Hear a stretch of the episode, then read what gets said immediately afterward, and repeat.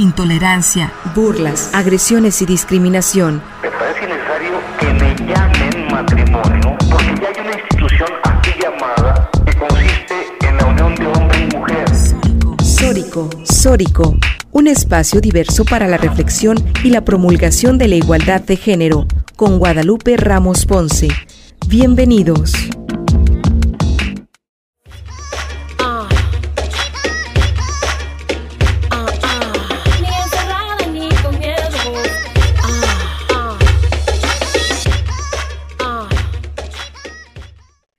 Hola, ¿qué tal? ¿Cómo están? Bienvenidas, bienvenidos a Sórico Sin Género de Dudas. Agradecemos a quienes nos sintonizan esta tarde a través de Radio Universidad de Guadalajara por la frecuencia del 104.3 de FM en la zona metropolitana, el 107.9 de FM en Ocotlán, en la región Ciénega, el 104.7 de FM en Lagos de Moreno, en la región Altos Norte, y el 105.5 de FM en Ameca, en la región Valles. En este micrófono te saluda con muchísimo gusto Lupita Ramos y te invito a que te quedes con nosotras en esta siguiente hora para compartir y analizar los temas de género. Te invitamos también a seguirnos y a comunicarte a través de nuestras redes sociales, ¿verdad, Lucía? Lucía Castillo, ¿cómo estás? ¿Qué tal, Lupita? ¿Qué tal a la audiencia de Radio Universidad de Guadalajara? Bienvenidas a este programa de Sóricos sin género de dudas. Eh, pueden comunicarse con nosotros a través de Twitter, estamos como arroba sin género y en Facebook y YouTube también nos encuentran como Sóricos sin género de dudas, al igual que en Spotify y Anchor FM, donde pueden escuchar nuestros podcasts que los subimos cada semana y ustedes los pueden escuchar en la comodidad de su celular por vía streaming eh, a la hora y el día que gusten. Pues sí, ahí están las diversas formas que tienen para comunicarse con nosotras y, por supuesto, para aceptar sugerencias, las sugerencias que nos quieran hacer respecto de los programas que realizamos acá en Radio Universidad de Guadalajara y especialmente en Sórico, sin género de dudas. Y bueno, vamos a comenzar con las notas de género, Lucía. La primera nota es publicada por Zona Docs y la combinamos con información de Rumbo MX y dice que la Comisión Nacional de Honestidad y Justicia de Morena instruyó a las comisiones de elecciones y de encuestas la reposición del procedimiento de evaluación de perfiles para la selección del candidato a la gubernatura. Tal acuerdo de esta, esta Comisión Nacional implicaba al menos en lo que se interpretó el principio dar marcha atrás a la virtual candidatura de Félix Salgado Macedonio, quien enfrenta acusaciones de violación sexual. En un escrito firmado por la secretaria general Citlali Hernández, luego de analizar cinco acusaciones de violencia sexual en contra de Félix Salgado Macedonio, se señala lo siguiente. Dentro del procedimiento del juicio iniciado por esta comisión en contra del ciudadano Félix Salgado Macedonio y una vez cumplidas todas las etapas del procedimiento y habiendo realizado el análisis exhaustivo de las pruebas, este órgano jurisdiccional intrapartidario resuelve por unanimidad de votos instruir a las comisiones nacional de elecciones y nacional de encuestas la reposición del procedimiento de evaluación de perfiles para la selección de candidato a la gubernatura del estado de Guerrero. Bueno, pues esta fue una nota que durante toda la semana le dio vuelo, ¿no? Porque además en un primer momento se interpretó como que efectivamente se bajaba de la candidatura a Salgado Macedonio, pero en realidad se trata del procedimiento solamente para que vuelvan a realizar encuestas y él sigue como candidato, sigue ahí el perfil de él. Esperemos que, eh, por supuesto, se tomen en cuenta todas estas denuncias del movimiento feminista, pero sobre todo de la militancia de mujeres en Morena que han eh, pues señalado eh, que este perfil no es idóneo, por supuesto, para estar ahí en esta candidatura. Eh, lo han dicho muy claro, ¿no? Un, un, violador no será gobernador. Este señor tiene que estar sujeto primero a los procedimientos penales que tiene pendientes y ya entonces se valorará sí o no su candidatura a esta gubernatura. Bueno, la siguiente eh, información que tenemos la publicó precisamente el diario El Informador y dice que con la finalidad de apoyar a las candidatas para darles a conocer qué es la violencia política y cómo puede denunciarse, este miércoles fue presentada la Red Nacional de Candidatas en una rueda de prensa llevada a cabo en las instalaciones del IEPC. La consejera del IEPC, Claudia Alejandra Vargas, explicó que esta red buscará dar acompañamiento y seguimiento a todas las candidatas a contender en las próximas elecciones que se llevarán a cabo el próximo 6 de junio, para informarles en qué instituciones pueden denunciar probables casos de violencia política contra las mujeres en razón de género y brindarles asesoría ante las denuncias que puedan llegar a presentar. Además, dijo, se pedirá su consentimiento para que el personal del IEPC les dé un seguimiento cada 15 días durante toda la campaña. Bueno, sin duda estas redes que se están conformando a nivel local, a nivel nacional, en torno a las candidaturas de mujeres, son muy importantes eh, para dar seguimiento no solamente al cumplimiento de la paridad, sino al tema de la violencia política, es decir, queremos candidatas y queremos mujeres en los puestos de elección popular, pero sin vivir violencias políticas. Entonces, pues esta red que se acaba de anunciar por el IEPC, sin duda es muy importante para cumplir con este cometido. Así es, Lupita. Y la tercera nota que tenemos hoy en Sórico eh, es eh, precisamente para entrar en materia con el tema de hoy. Esta también fue publicada por Sonadox y dice, el Observatorio Ciudadano Nacional del Feminicidio presentó este lunes 1 de marzo el foro Radiografía de la Violencia contra las Mujeres en México, en el cual se publicaron los hallazgos de la campaña Distancia Segura y Sin Violencia, por una nueva normalidad sin violencia, que surgió en los meses posteriores al inicio de la emergencia sanitaria. Durante ocho meses, del 3 de septiembre de 2020 a febrero de 2021, eh, tiempo en que estuvo vigente la campaña, cerca de 655 mil mujeres lograron ser alcanzadas, la mayoría provenientes de los estados de Jalisco, Ciudad de México, Puebla y Veracruz. Dentro de sus principales metas estuvo atender la situación de violencia hacia las mujeres aumentada ante la pandemia de COVID-19. Así lo reconoció Paula Sánchez, codirectora de Católicas por el Derecho a Decidir. La campaña documentó que mujeres de los 30 a 40 años de edad son las más afectadas. La ocupación más repetida fue de las trabajadoras del hogar y más de la mitad de las mujeres pertenece al ámbito urbano, el 70%, mientras que los distintos tipos de violencia son perpetrados por las parejas, exparejas o en el ámbito familiar. Atendieron cuatro tipos de violencia, psicológica, física, económica y sexual. Igualmente, las defensoras y activistas reconocieron que en varias ocasiones las mujeres, niñas y adolescentes viven más de una violencia simultáneamente.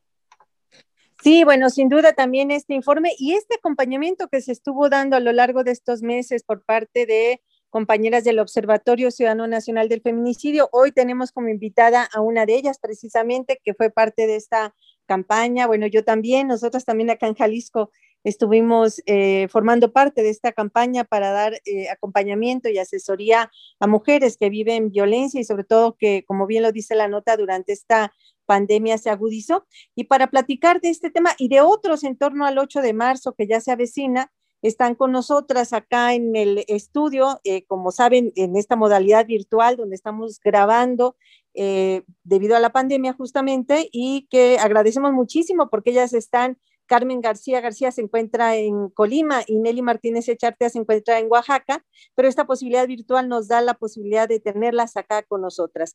Carmen García es licenciada en Trabajo Social, activista y defensora de derechos humanos desde hace más de 30 años ha participado en movimientos sociales, militando siempre en la izquierda, al margen de partidos políticos como feminista, trabaja con grupos de mujeres y participa en organizaciones locales, nacionales y de la región en Latinoamérica y el Caribe. Ella forma parte de diversas colectivas como Decide y el Observatorio Ciudadano Nacional de Feminicidio y por supuesto de CLADEM. Eh, me da muchísimo gusto porque somos compañeras en CLADEM. Ella es vicecoordinadora del CLADEM Nacional y también nos acompaña Nelly Martínez Echartea, ella es profesora de educación primaria, activista feminista, defensora de los derechos de las mujeres, es coordinadora estatal en Oaxaca y coordinadora nacional del Comité de América Latina y el Caribe para la defensa de los derechos de las mujeres, CLAD en México. Ella eh, tiene formación en derechos humanos, políticas públicas, política e igualdad, liderazgo, estudios de género, ciudadanía y democracia, género y justicia para las mujeres, feminicidio, etcétera. Nos da muchísimo gusto estar aquí en esta tarde conversando con Carmen y con él y compañeras eh, de lucha y, también hermanas que con mucho cariño, lo digo eh, con, toda honestidad, en, el feminismo vamos eh, formando familia también y, ellas son parte también de, de mi familia, de las hermanas que nos vamos uniendo, no son de sangre, pero, pero luego se forman vínculos más estrechos, más estrechos a veces que los de sangre. Por eso me da muchísimo gusto estar acá con Nelly con Carmen. ¿Cómo están? Bienvenidas. Muy bien, Lupita. Me da gusto este, escucharte, estar en, este programa y también de, de ver a Nelly.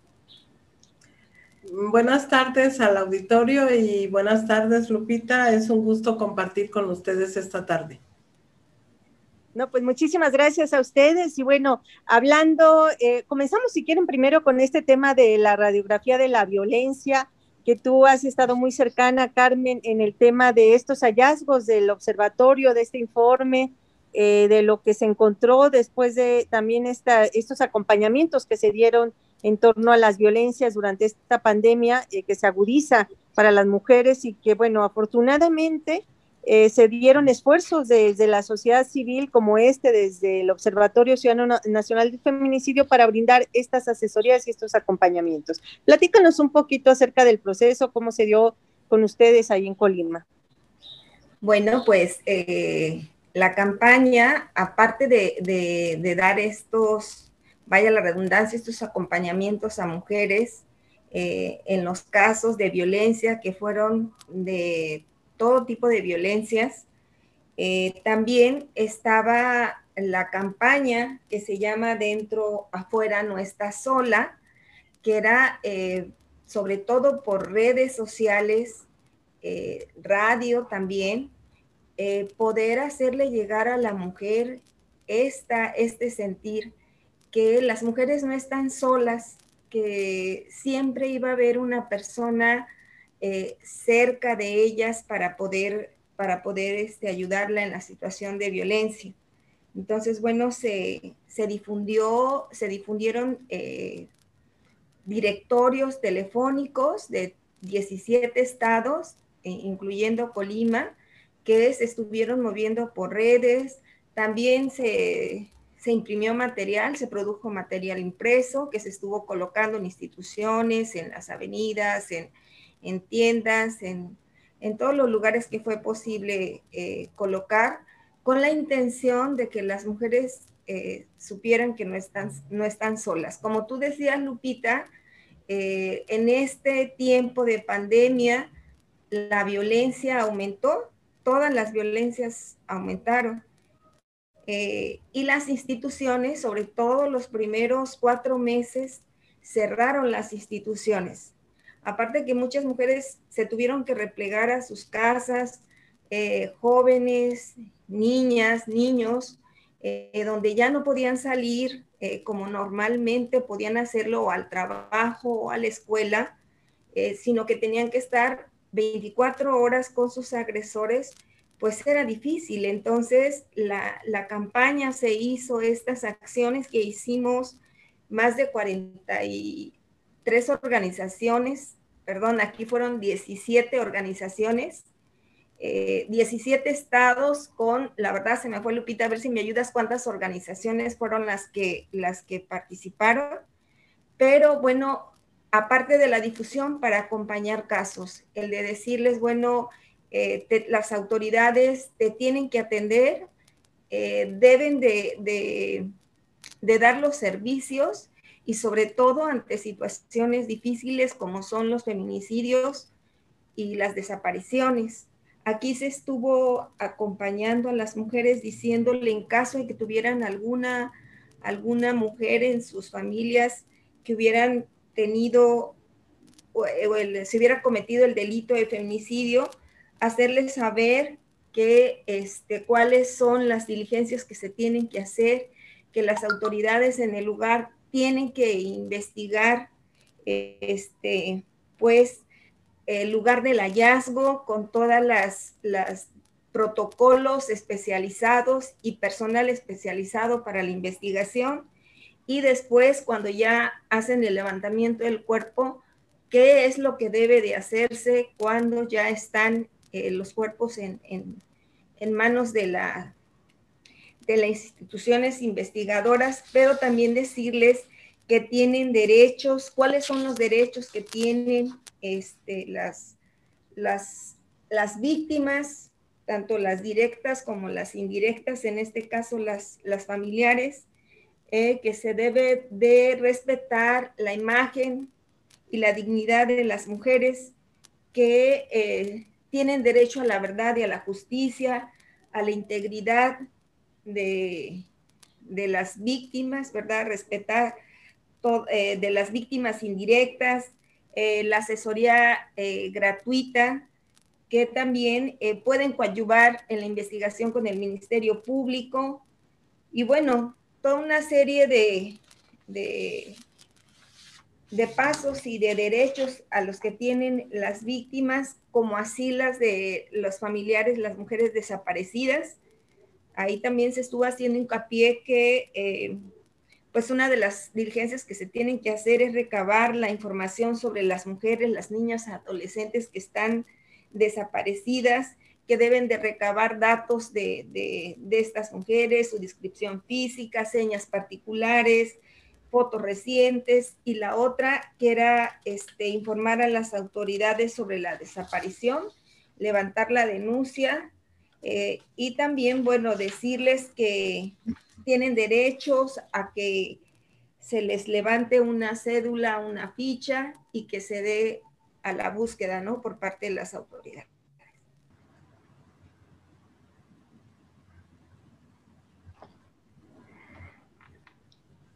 Eh, Lupita. Sí, sí, aquí está. ¿Tú mandas al corte? Sí, tú me dices. Vale. de las mujeres. Sobre la agenda feminista que se viene en el año para las, las activistas en pro de los derechos de las mujeres eh, aquí en el país. Sobre todo, preguntarte, Nelly, el contexto de Oaxaca, ¿qué retos han enfrentado ante la desigualdad que tienen los estados del sur del país, ¿no? Y cómo ha sido el contexto de la pandemia para las mujeres allá en, ese estado donde tú trabajas.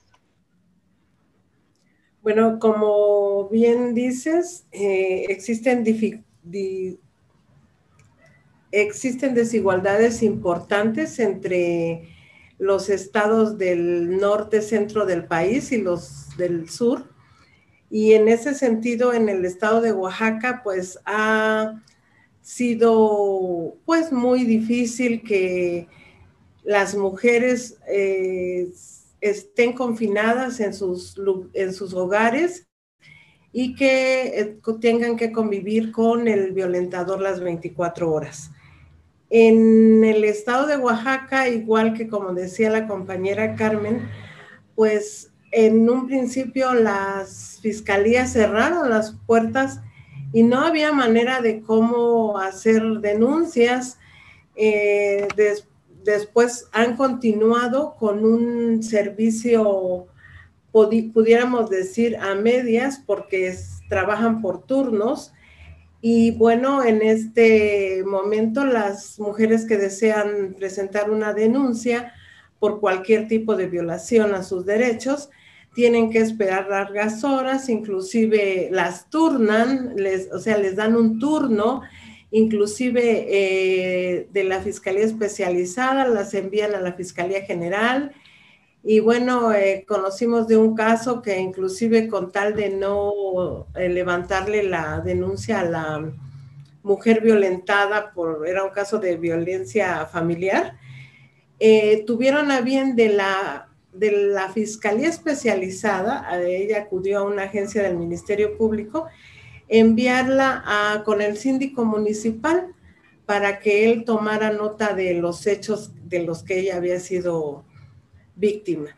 Entonces, eh, estamos en una situación en la que, a pesar de que el Secretariado Ejecutivo Nacional, pues ya, ya emitió algunas cifras, eh, yo considero que va a seguir existiendo esa cifra negra y con una, con una alza bastante importante porque las mujeres o no pueden salir a, denunciar porque no las dejan salir los, los violentadores o no han encontrado eh, las instituciones eh, que las deban acompañar, que les deban recibir las, las denuncias. En el caso de, por ejemplo, la, atención en el 911, pues en Oaxaca hemos tenido ya desde su creación muchas quejas de que no son atendidas las llamadas y que por lo tanto pues no, no son canalizadas a las policías que deben actuar en, los momentos en que se está llevando a cabo la, el acto violento. Sí, bueno, pues muy interesante todo esto que está ocurriendo en Oaxaca, en Colima, y sin duda no dista mucho de lo que vivimos en el resto del país. Es momento de hacer un primer corte de estación. Regresamos. La agresión no es amor, es violencia y se denuncia. Y se denuncia. Sórico. Reflexión y entendimiento en la, en la deconstrucción del género. Sórico.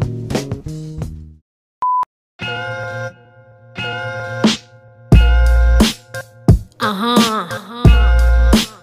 Rebecca Lane.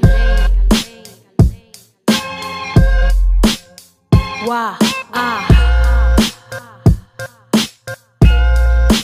Desde Guatemala. Reina del caos. Perdonen si arruino esta fiesta patria. Esto no es democracia, más bien una falacia. No tienen eficacia las falsas elecciones. El falo que gobierna solo son las elecciones.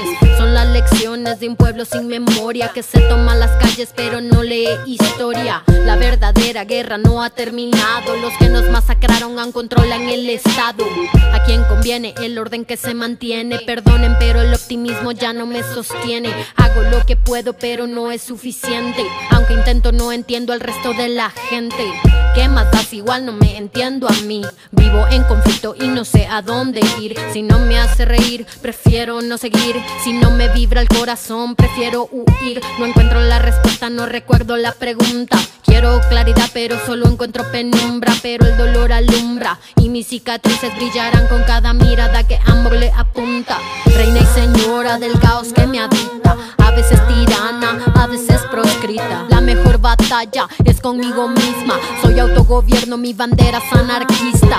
Reina y señora del caos que me habita. A veces tirana, a veces proscrita. La mejor batalla es conmigo misma. Soy autogobierno, mi bandera es anarquista.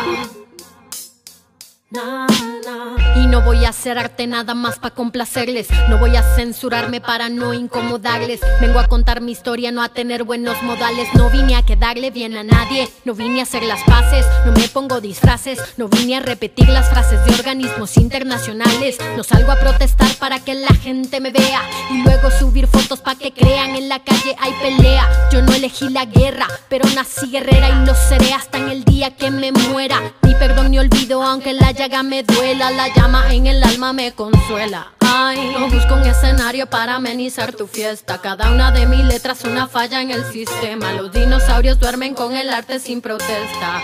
Que se extingan de una vez en el planeta.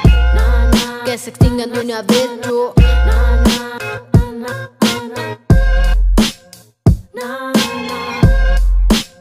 Reina del caos, reina y señora del caos que me habita a veces tirana, a veces proscrita. La mejor batalla es conmigo misma. Soy autogobierno, mi bandera es anarquista.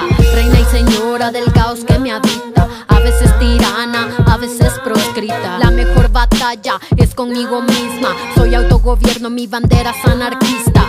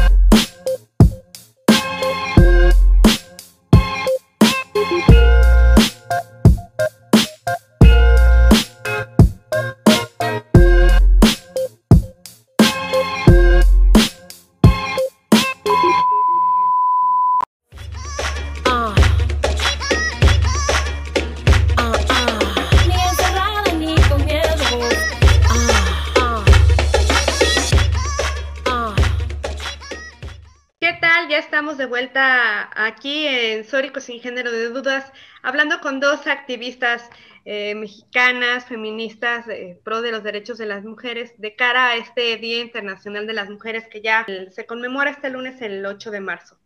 Estamos hablando con ellas eh, eh, de los retos que se vienen este año, de las, los retos que, que enfrentaron en 2020 las activistas ante la violencia que recrudeció con las mujeres confinadas eh, con el confinamiento de la pandemia de COVID-19, confinadas con sus violentadores en casa, ¿no? Eh, estábamos platicando justamente con Carmen García, ella es activista desde Colima y Nelly desde Oaxaca, platicándonos un contexto que no dista mucho de, lo que ocurre en el resto del país, ¿verdad? sin duda, 2021 es feminista, ¿no? La revolución será feminista y, este 2021 es muy, muy importante para, el activismo feminista en el país. Eli, los retos que van a enfrentar las activistas en pro de los derechos humanos en este 2021, que sin duda tiene una agenda feminista muy clara. Bueno, considero yo que dentro de los retos que tenemos para este 2021, pues están los, los retos que, tuvimos que enfrentar inesperadamente con la aparición de la pandemia. Por ejemplo, eh, la situación de, la, de proveer eh, una atención digna de salud a las mujeres, porque es un asunto que siempre hemos estado demandando, pero que se agudizó eh, o, hicimos más, más patente esta solicitud con motivo de, la pandemia del COVID, ya que las mujeres eh, tuvieron que quedarse en casa y no estuvieron recibiendo la atención adecuada para la conservación de su salud sexual y reproductiva. Eh, tenemos también el reto de, pues, vigilar, mm, señalar exigir que las mujeres continúen en la escuela, permanezcan en sus estudios, puesto que esta situación las ha puesto en una situación de vulnerabilidad al considerar que si están en casa deben preferentemente ayudar a las labores del hogar y no estar atendiendo las clases en esta modalidad de, que es virtual. Otro reto que sin duda tenemos este, ante nosotras y que pues ha permanecido desde que inició la pandemia es la exigencia a las autoridades de facilitar la recepción de las denuncias y la persecución de los delitos, porque las audiencias, los procedimientos se han ido alargando, se han ido retardando y con esto pues la esperada justicia se ha ido alejando mucho más de la mano de las mujeres. Sí, incluso con este pretexto de la pandemia, bueno, no es un pretexto, mm, es algo que está ocurriendo, pero sin duda muchos funcionarios y funcionarias lo han tomado de pretexto para, pues para hacer omiso su trabajo, ¿no?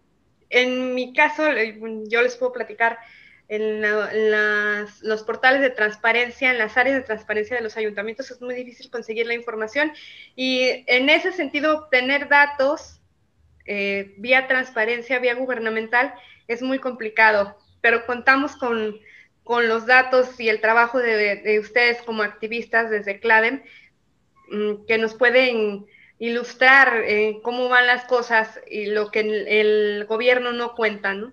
Bueno, Carmen, eh, la misma pregunta que le hacía Nelly, los retos que tú crees, algo que quieras abonar, los retos que, tú crees que hay para la agenda feminista en 2021 en el país. Tenemos retos enormes. Eh, la, la violencia contra las mujeres se ha exacerbado. Tenemos más mujeres desaparecidas, más desapariciones, eh, mayor crueldad.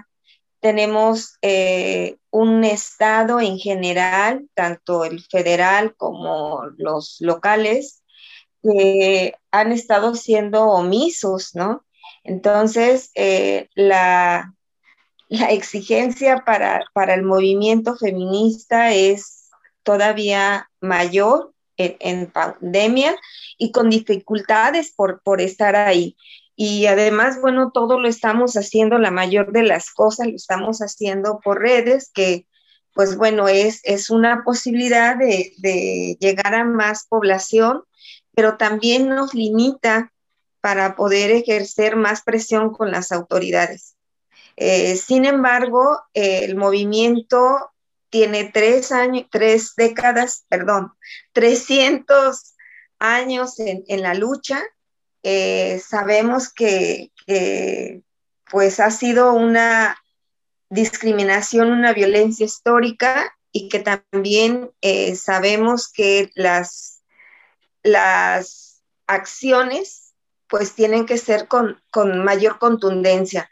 En todos los, los, en todos los ámbitos y con todas las autoridades de todos los niveles, porque tenemos un problema estructural, Tenemos un problema sistemático y eh, tenemos en particular un presidente de la República que eh, en relación a la problemática que tenemos las mujeres la ha estado eh, simplificando, evadiendo de manera irresponsable.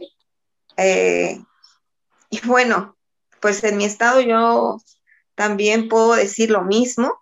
Eh, hay una simulación que es uno de los grandes enemigos en contra porque eh, se hacen leyes, pero además no se opera nada. Entonces, ¿cuáles son los retos que siguiendo en pandemia, pues tenemos que que seguir alzando la voz, seguir visibilizando la violencia contra las mujeres, pero también de caso a caso, ¿no? De, también las cifras, pero de caso a caso. Eh, por lo que uno de los retos mayores es también invitar a las mujeres a que pues se hagan las, las redes de apoyo, ¿no? Eh, las redes de apoyo que ahorita pueden ser la posibilidad también de poder salvar una vida, de poder acompañar, a, de poderlos acompañar entre todas, ¿no? Y, pues las demandas van a seguir, el acceso a la justicia, como decía Nelly, el que obligar a las autoridades y normativamente, eh, pues yo creo que ahorita ya tiene rato, pero hoy más que nunca eh, la necesidad, se hace presente la necesidad de poder castigar, de que se pueda castigar a las autoridades que sean negligentes o omisas. Sí, muchas, gracias, Carmen y Nelly, por esta, este panorama que nos dan. Y, bueno, eh, hay, toda una serie de situaciones en torno a las violencias, esto lo han señalado ustedes, eh, pero ¿qué podríamos hablar en torno a otras situaciones que viven las mujeres? Estamos en año electoral. ¿no? Entonces, en un año electoral, ¿cuáles son los desafíos que se presentan para las mujeres en su participación política? Las mujeres candidatas, las mujeres que deciden participar en, el proceso electoral, pero también eh, todas eh, como sociedad, ¿cómo acompañamos también esos, esos procesos de esas mujeres en su participación política? Ustedes como feministas, eh, ¿cómo ven esta, esta situación, este contexto nacional? Bueno, efectivamente, como bien lo dices, Lupita, estamos en un año electoral, eh, los procesos están iniciando y el reto es mayor aún en estos tiempos, dado que las mujeres eh, que aspiran a participar en algún tipo de elección para un cargo popular, pues están limitadas también por, no poder salir libremente a realizar sus campañas políticas, por no poder llegar hasta donde, hasta donde se quiere llegar, hasta donde debe llegar el mensaje de que si las mujeres están en los puestos donde se toman decisiones, seguramente la vida de la sociedad será mejor. En Oaxaca, en años anteriores, en elecciones anteriores han participado mujeres, mujeres que han sido víctimas de violencia política, mujeres que han sido asesinadas por estar participando, mujeres que no han sido reconocidas por el titular de, ese, de, esa de esa elección, por ejemplo, en el caso de las presidencias municipales, tuvimos hace dos años importantes. Eh, se tuvieron que recurrir a, los, a las autoridades que norman las elecciones, a los tribunales, a la sala Jalapa en el caso de Oaxaca, para que se pudieran eh, reconocer a estas mujeres que habiendo ganado la elección, habiendo sido electas por el pueblo, tanto para ser las titulares ante una autoridad municipal como para participar en los cabildos, no les será reconocido el, el triunfo y el panorama pues eh, seguirá siendo el mismo seguramente o, más acrecentado porque pues eh, estamos viendo que en cuanto, en cuanto a los partidos políticos y en cuanto a los integrantes varones, pues les, les cuesta mucho trabajo dejar el poder, soltar el poder, compartir el poder. Para ellos el poder está en, cada, en cada célula de su ser y lo quieren tener. Y les cuesta mucho trabajo, pues, aceptar que las mujeres también podemos dirigir una, una alcaldía, un municipio, eh, tomar eh, una oficina de autoridad municipal o de cualquier concejalía, porque podemos hacerlo, sabemos hacerlo. En Oaxaca, en la elección pasada, en un afán de, los hombres eh, seguir controlando esta parte de las presidencias municipales y al ser reconocido el derecho que tienen eh, esta parte de la población oaxaqueña que se autonombra muchas y que es una es un grupo de personas que radican en el istmo de Tehuantepec y que han logrado eh, visibilizar su cultura y, ganar espacios también para la participación política, pues hubieron varios hombres que se vistieron de mujer, que, que no eran originarios del istmo de Tehuantepec, eran de poblaciones cercanas a la ciudad de Oaxaca y que estuvieron eh, insistiendo y exigiendo su registro para poder acceder a los cargos, a, las, a la elección y después a los cargos en las presidencias municipales de varias comunidades de Oaxaca. Entonces, eh, la lucha por el poder, pues, sigue siendo bastante difícil y, y bastante eh, desventajosa para las mujeres que están en este, en este aspecto de la vida de, la sociedad. Carmen, ¿tú qué nos puedes comentar? Pues yo sumado a lo que a lo que dice Nelly en esta cultura patriarcal eh, donde los hombres ostentan el poder, pues yo le sumaría una complejidad eh, que tiene que ver con la delincuencia organizada y con el narcopoder. Ese es un desafío que tenemos, eh, por lo menos en la región. Eh, sabemos que, la, que esa pandemia de, de, la violencia, pues, es, es, algo que está presente en el día a día, donde, pues, entre estos mismos grupos criminales eh, también está la disputa por, por el poder, eh, por el poder económico, por el poder político, por, por, el poder en sí, y que bueno, sabemos que ya tiene rato, por lo menos en varios estados, donde este, pues estos grupos eh, delictivos pues están atrás, oponen a veces eh, eh, algunos gobernantes, entonces el, mayor desafío en estas elecciones es eh, como movimiento feminista poder también estar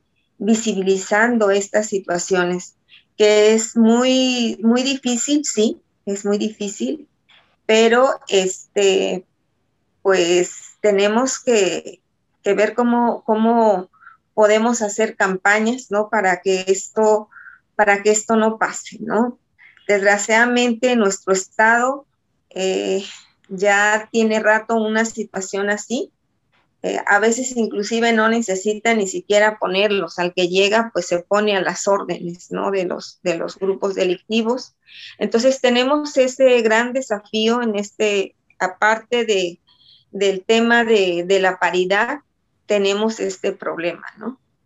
Es muy complejo. Bueno, estamos llegando a la recta final de, este programa de sin Género de Dudas. Para este 8 de marzo, que, que, luego se toma a celebración más que a reflexión y se da que en los ayuntamientos los funcionarios regalan flores a las compañeras funcionarias, las reconocen según ellos solo ese día, pero pues si los demás días del año, ¿no? Eh, ¿Qué acciones habrá para este 8 de marzo en Oaxaca y Colima respectivamente? Comenzamos contigo, Nelly. Bueno, en la ciudad de Oaxaca, ante la gran inquietud que mostraron muchas mujeres, eh, inclusive la mayoría no pertenecen a alguna sociedad, algún colectivo, algún grupo de, mujeres organizadas, de estar preguntándonos qué, se iba a hacer este 8 de marzo, organizamos una actividad que denominamos Caminata Caravana y en la que respetando la sana distancia y para permitir que las mujeres que no han este, salido de sus casas en esta época, mujeres mayores que quieren participar, mujeres con niños, niñas que quieren estar presentes, pues este, optamos por las que gusten caminar, van a caminar y las que deseen van a participar en una caravana de automóviles y vamos a partir de un lugar muy emblemático aquí en Oaxaca, que es la Fuente de las Ocho Regiones. Eh, va a iniciar pues este, la caravana con las mujeres que vayan a ir a pie, después continuarán los autos y en un lugar estratégico vamos a dividir esa, esa columna de autos hacia, hacia otras calles, o sea que para llegar al Zócalo, que es el objetivo, tendremos pues la caminata que irá por una calle y dos caravanas de automóviles que llegarán por, por otros lugares, por otras calles, por otros accesos. Y pretendemos en el kiosco de la ciudad de Oaxaca pues escribir, eh, escribir algunas consignas en carteles y colocar unos plotters con leyendas alusivas o significativas para el día 8 de marzo. Bueno, decirte que eh, ya se empezaron con conversatorios. Eh, fuimos seis colectivas las que nos eh, juntamos para organizar una posible marcha, pero la semana pasada decidimos no hacerla porque el, semáforo de COVID estaba en rojo. Entonces, este, decidimos, ya teníamos eh, las, pues los talleres, los conversatorios virtuales, entonces se decidió hacer nada más esto y el mismo día de la marcha se tenía pensado una concentración para la realización de un evento meeting cultural. Entonces eh, se suprime la marcha, pero sí vamos a hacer este, ese día la, el evento cultural en el jardín de, del municipio de la capital de Colima, Jardín Libertad, Ahí vamos a leer un posicionamiento que hicimos las organizaciones y las mujeres que pues estamos, estábamos organizando todo esto. Y eh, después de, del posicionamiento vamos a tener una proyección sobre las mujeres buscadoras. Eh, después de eso sigue, pues, invitamos a las integrantes de la red de desaparecidas a que nos comenten eh, algunos casos de cómo está siendo la búsqueda de, las mujeres eh, desaparecidas y eh, después de eso vamos a tener música, va a estar cantando una, una chava y a la vez que está todo el evento se van a tener unos rostros, se va a hacer una actividad pues Mm, se podría decir, mm, reflexiva sobre las desapariciones, donde van a estar rostros con clavos y las mujeres van a tener que con un hilo dibujar los, los rostros con el hilo, pero con los ojos tapados, como una forma de poder reflexionar sobre lo que está haciendo para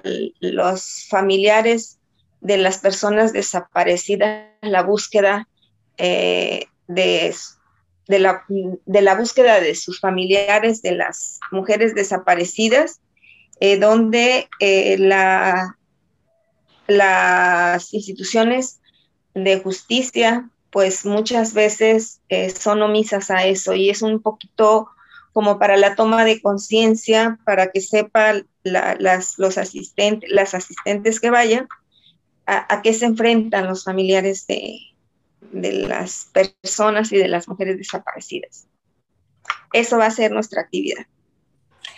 No, bueno, pues sin duda tienen muchas actividades, eh, muchas de sensibilización y de movilización de conciencias también, de exigencias. Y bueno, les agradecemos muchísimo, Carmen, Nelly, eh, bueno, finalmente ya para concluir y para despedirnos y agradeciéndoles mucho su participación en este programa, ustedes son la coordinadora y vicecoordinadora de, de CLADEM, acá en, en, Jalisco, pues CLADEM tiene una presencia muy, muy fuerte, muy significativa con acciones de incidencia permanente y pues no, pues hacer también un llamado a las, a las colectivas, a las feministas, a quienes se quieran unir también al trabajo de CLADEM, que se conozca que es, un, es, una red eh, internacional y, a lo mejor finalmente para concluir que les compartan un poco al auditorio eh, qué es CLADEM, desde dónde, desde dónde se mueve en la región América Latina y en México.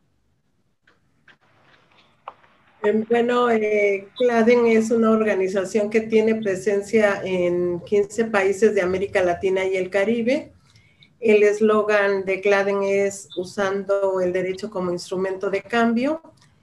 Y desde el trabajo que se ha realizado en Claden de alrededor de 34 años, pues las activistas feministas que convergemos en esta red, hemos realizado importantes trabajos en favor de lograr que los estados, eh, países, eh, hagan, hagan el respeto de los derechos de las mujeres una realidad.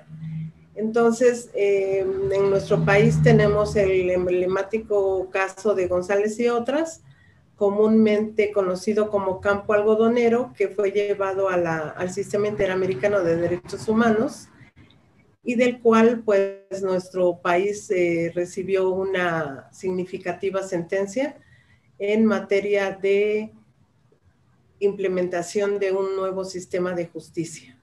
Carmen. Sí. Bueno, eh, también decirles que no ha sido el único caso, aunque fue un caso emblemático sobre feminicidio, pero también hay en otros países eh, de la región eh, donde se han llevado la